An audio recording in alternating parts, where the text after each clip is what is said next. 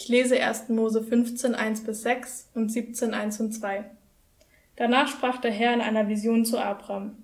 Hab keine Angst, Abram, denn ich will dich beschützen und dich reich belohnen. Doch Abram entgegnete, O allmächtiger Herr, was wirst du mir geben, wenn ich kinderlos bin? Da du mir denn keine Kinder geschenkt hast, wird mich mein Verwalter Eliezer von Damaskus beerben. Da sprach der Herr zu ihm, Nein, dein Verwalter wird dich nicht beerben, du wirst einen Sohn bekommen, der dein Erbe sein wird. Der Herr führte Abram nach draußen und sprach zu ihm, Schau hinauf zum Himmel, kannst du etwa die Sterne zählen? Dann versprach er ihm, so zahlreich werden deine Nachkommen sein. Und Abram glaubte dem Herrn, und der Herr erklärte ihn wegen seines Glaubens für gerecht. Da erschien ihm der Herr erneut und sprach, Ich bin Gott der Allmächtige, diene mir treu und lebe so, wie es mir gefällt. Ich will einen Bund mit dir schließen. Worum geht es Gott eigentlich? Was ist das große Ziel Gottes mit unserem Leben? Was ist Gottes großes Ziel mit meinem Leben, mit deinem Leben? Was will Gott eigentlich?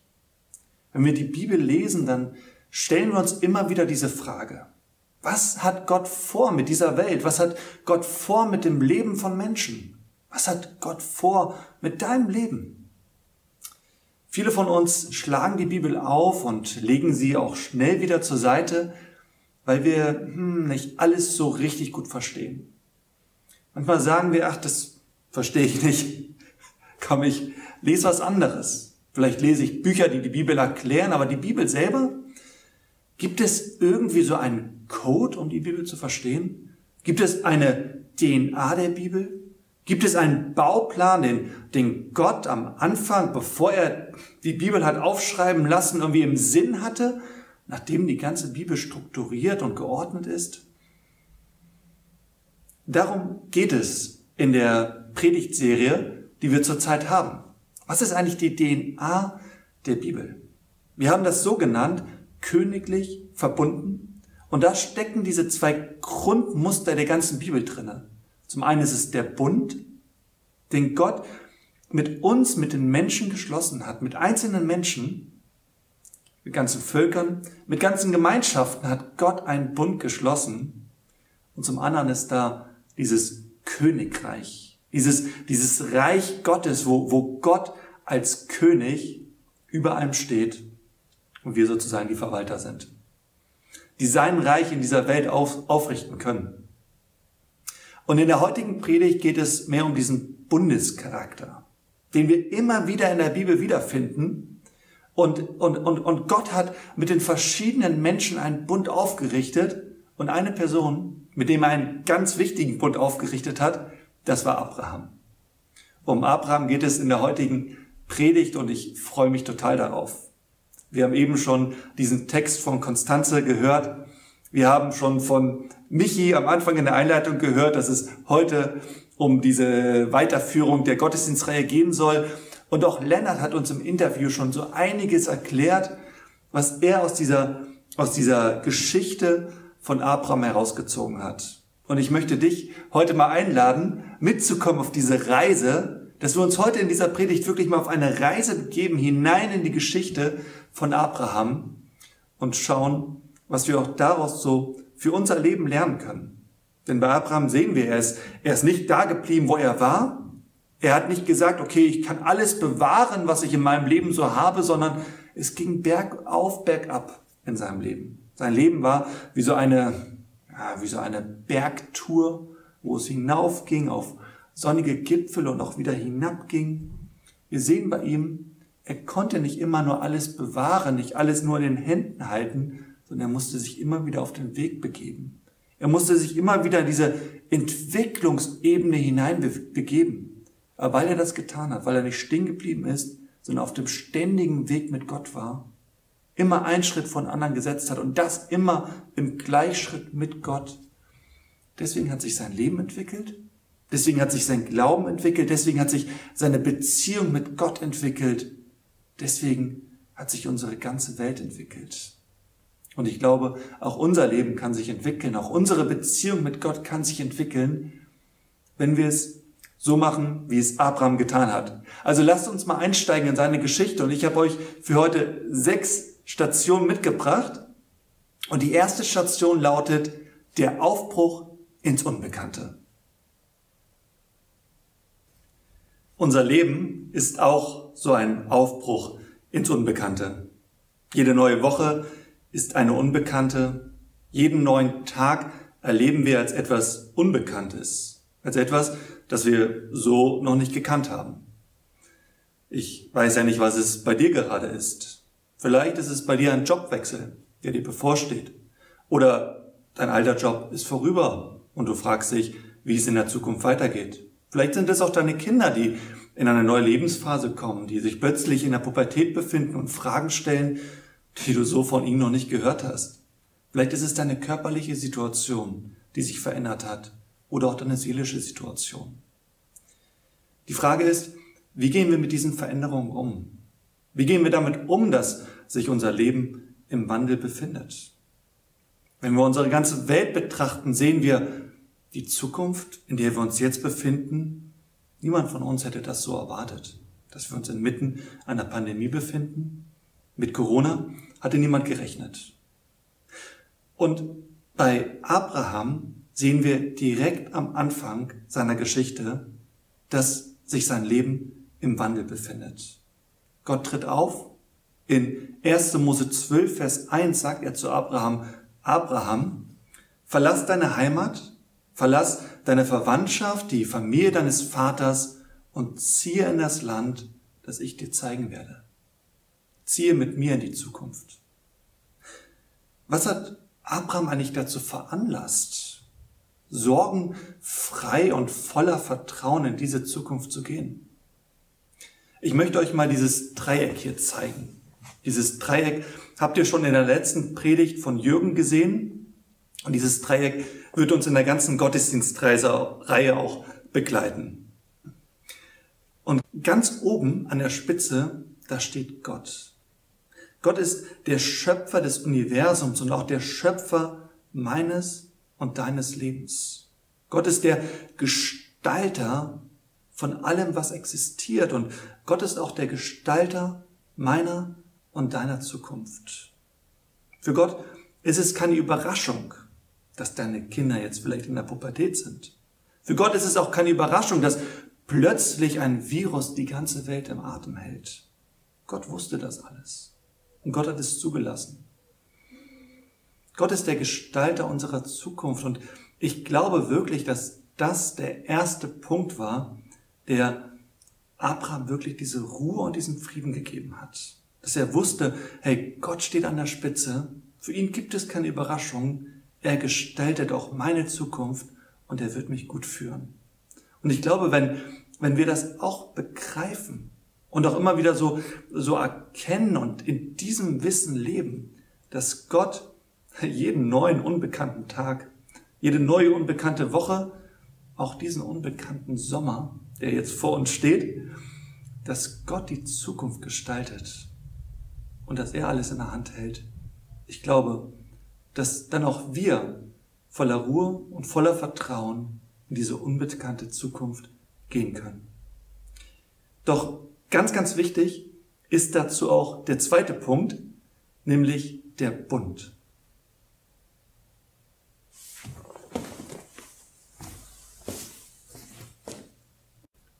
Okay, kommen wir zum zweiten Punkt unserer Reise mit Abraham.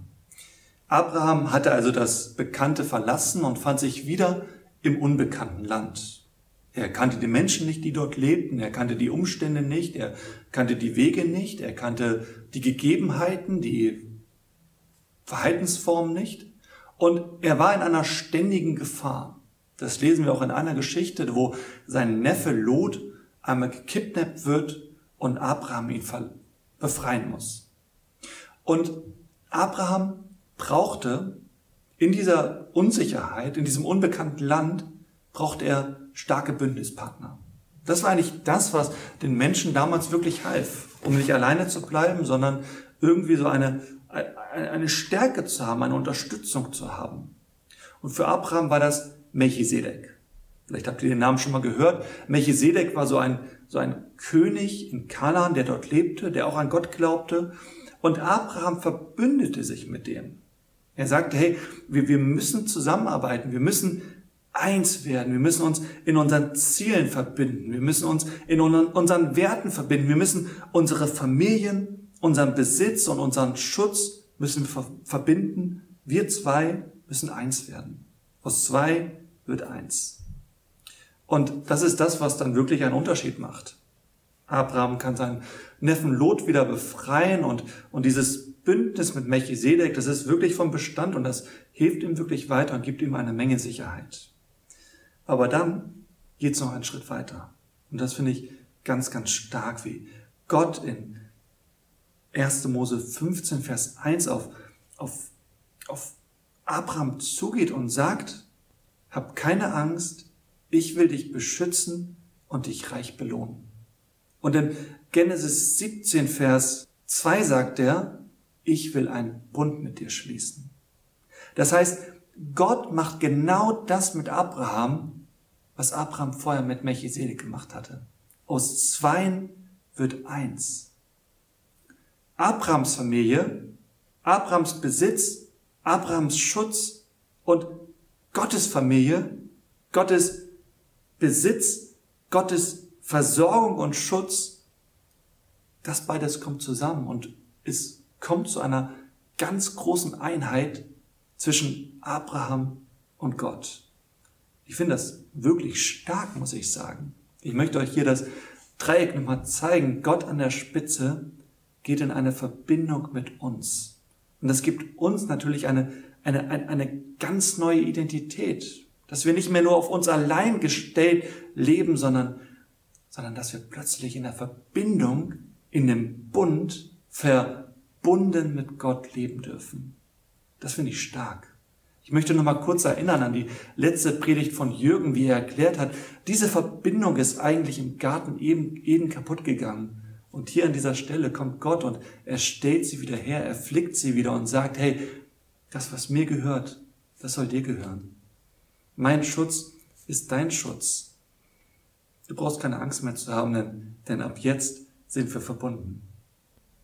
Ich finde, das ist ein wunderschöner Gedanke, denn das drückt so eine Einheit aus. Einheit ist für mich immer ein gutes Bild für Liebe, dass da zwei sind, die, die einfach das Beste füreinander wollen, die nicht mehr alleine bleiben wollen, sondern die sich verbinden und die plötzlich eins werden. Das bedeutet Liebe. Und wir reden so viel über die Liebe zu Gott und über die Liebe von Gott. Und genau hier bei Abraham, auch wenn es nicht so benannt ist, im Bund dürfen wir genau das sehen, dass Gott und Abraham eins werden. Und genauso dürfen auch wir mit Gott eins werden. Ich finde das total stark. Was für eine Bedeutung hat das für uns? Wir sehen das immer wieder, auch im Neuen Testament, von, wo, wo von diesem Weinstock die Rebe ist, dass wir an diesem Weinstock hängen. Gott ist der Weinstock, wir sind die Reben. Wir sind in einer Verbindung mit ihm, in, in einer Liebesbeziehung. Oder im Alten Testament, im Psalm 23 lesen wir das. Der Herr ist mein Hirte. Nichts wird mir mangeln. Er führt mich auf die grünen Wiesen, aber er führt mich auch durch die dunklen Täler meines Lebens. Immer ist er, ist er da. Da, wo Farben in meinem Leben vorherrschen, aber auch in den Zeiten, wo die Dunkelheit vorherrscht. Gott ist immer da. Und auch in unserem Alltag, wenn wir Jesus Christus angenommen haben und er uns seinen Heiligen Geist geschenkt hat, dann lebt der Geist Gottes in uns und durch uns.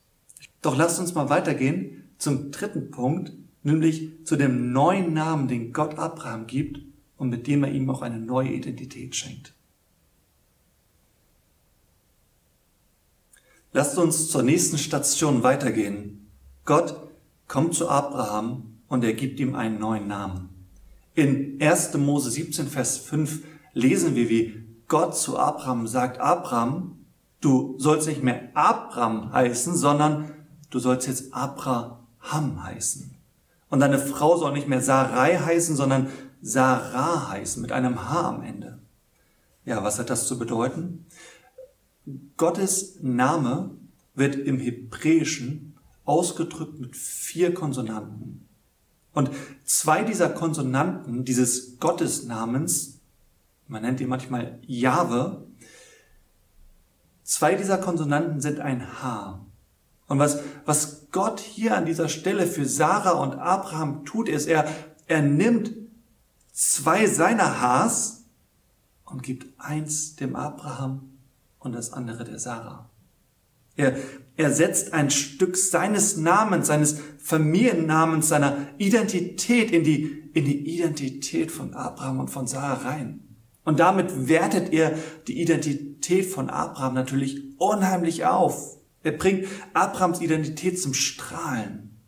Dieser himmlische Vater macht Abraham zu seinem Sohn und Sarah zu seiner Tochter. Genau dasselbe hat Gott auch mit uns getan. In Römer 8, Vers 16 und 17 lesen wir, wir sind Gottes Kinder geworden und dürfen ihn jetzt aber Vater nennen.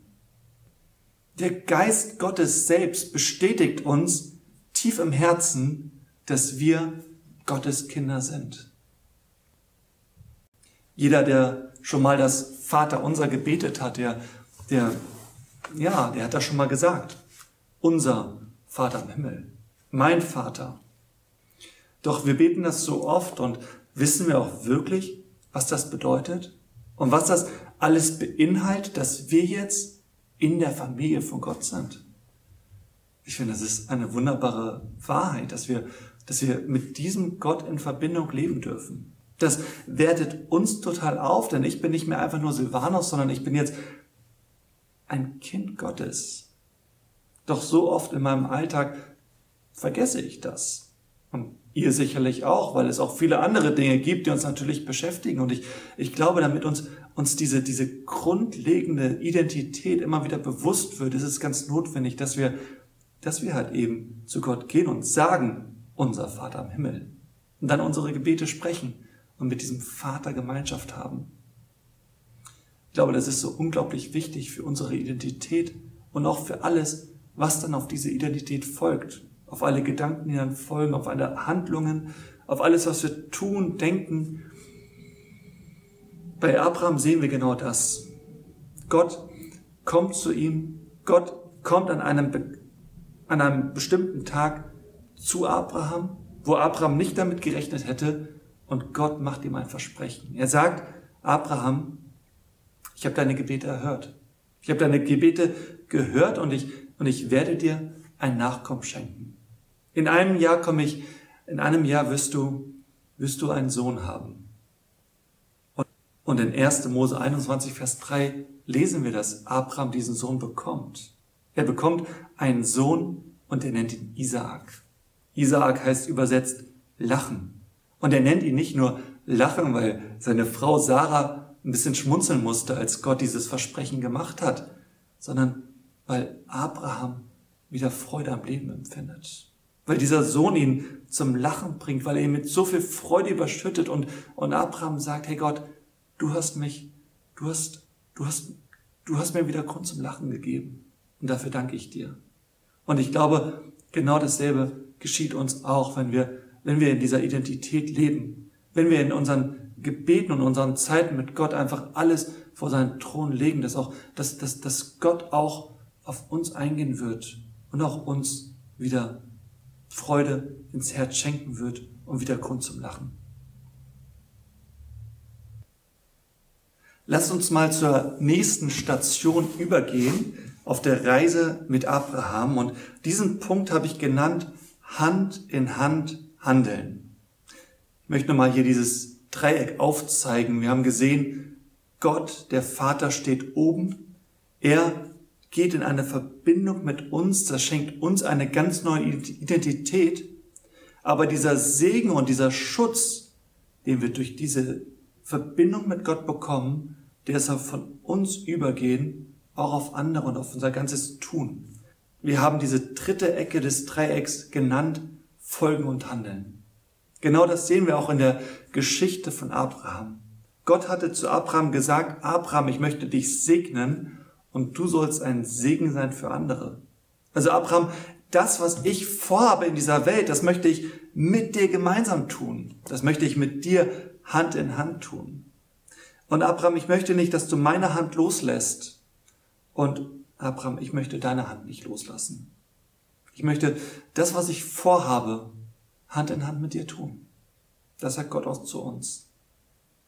Hand in Hand, das ist so, so, so ein, so ein Bild für eine tiefe Verbundenheit, für eine tiefe Liebe. Manchmal sieht man verliebte Paare Hand in Hand miteinander spazieren gehen. Am letzten Sonntag habe ich beispielsweise hier auf der Torstraße ein verliebtes Paar Hand in Hand gehen sehen. Es waren Jürgen und Heike und sie waren gerade Händchen halten auf dem Weg zur Corona-Teststation.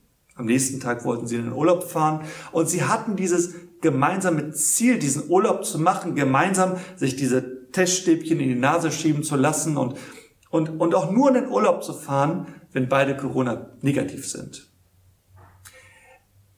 Ich finde, das ist ein ganz schönes Bild dafür, was es bedeutet, Hand in Hand zu sein und zu folgen und zu handeln. Wisst ihr, wenn ihr, wenn ihr die Hand eines anderen festhaltet und nicht loslasst, ja, dann muss man eigentlich zwangsläufig folgen und handeln. Wenn der andere vorangeht, dann entweder man lässt die Hand los oder man geht mit. Und ich glaube, genau dasselbe hat Gott mit uns in dieser Welt vor. Er möchte, dass wir seine Hand nicht loslassen. Jesus streckt uns auch immer wieder seine Hand hin und sagt, folge mir nach. Lass uns das gemeinsam tun, was ich vorhabe in dieser Welt. Und genau das ist geschehen in diesem neuen Bund, von dem wir im Neuen Testament lesen, dass Gott uns seinen Heiligen Geist geschenkt hat, dass Gott in und durch uns lebt, dass diese Verbindung gar nicht zu trennen ist. Ja, was bedeutet das, dieses Hand in Hand handeln mit Gott? Was bedeutet das für dein Leben? Was bedeutet das für deine Zeit, für, für deine Ehe, für deine Beziehungen, für deinen Umgang mit Geld? Was bedeutet das, wenn du mit Gott Hand in Hand handelst. Wir haben jetzt einmal dieses komplette Dreieck durchgenommen und wir kommen nochmal so an eine Station in Abrahams Leben, die weder ihm gefallen hat, noch vielen von uns gefällt, wenn wir darüber lesen in der Abraham-Geschichte. Aber bei dieser Station stellt sich nochmal die Frage, wer Wer steht eigentlich wirklich da oben an der Spitze des Dreiecks? Wer ist eigentlich wirklich die Mitte unseres Lebens? Ist es wirklich Gott? Ist es wirklich der Vater? Wie gesagt, diese letzte Station in Abrahams Leben finde ich immer etwas unangenehm, vor allem wenn man nicht das Ende der Geschichte kennt. Doch das Gute ist ja, dass wir hier die ganze Geschichte Abrams kennen und deswegen gar nicht so sehr verwundert sein müssen und gar nicht erschrocken sein müssen, denn die Auflösung kommt ja gleich. Also die Geschichte lautet so, Abraham hatte ja Isaak als seinen einzigen Sohn mit Sarah bekommen, also die Erfüllung des Segens und wie Lennart in einem Interview schon gesagt hatte, Nachkommen waren in der damaligen Zeit spielentscheidend. Also Isaak stand für Abrahams Hoffnungen und Wünsche. In ihm erfüllten sich Abrahams Hoffnungen und Wünsche. Und plötzlich kommt Gott und testet Abraham. Er, er sagt etwas, was in unseren Ohren unheimlich seltsam klingt. Er sagt, Abraham, opfer mir deinen Sohn Isaak. Bitte nicht ausschalten dieses Video, denn es geht ja noch weiter. Abraham kennt Gott noch nicht so gut, aber was ihm wichtig ist, ist irgendwie den Willen Gottes zu tun. Und die Geschichte ist wirklich super skurril. Abraham gibt seinem Sohn sogar das Holz das sein Sohn Isaak tragen soll, hinauf auf diesen Berg Moria. Und der Berg Moria, das ist, das ist genau der Berg, wo auch Melchisedek lebte. Das ist der Berg, wo, wo David der König David später die Stadt Jerusalem gründen würde. Das ist der Berg, wo Salomo später den Tempel bauen würde für Gott. Und das ist der Berg, wo Jahrhunderte später ein anderer junger Mann die Hölzer für sein eigenes Opfer hinauftragen musste. Und dann sind die beiden dort und Gott greift ein und sagt, Abraham, du hast mir bewiesen, dass, dass ich das Wichtigste für dich bin. Lass ab davon. Verschone deinen Sohn. Jetzt weiß ich, dass, dass ich das Wichtigste für dich bin.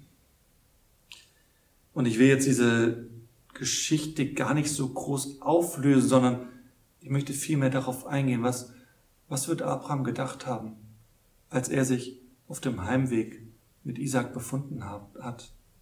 Vielleicht hat er sich die Frage gestellt, würde mein Bündnispartner, würde Gott auch dasselbe für mich tun?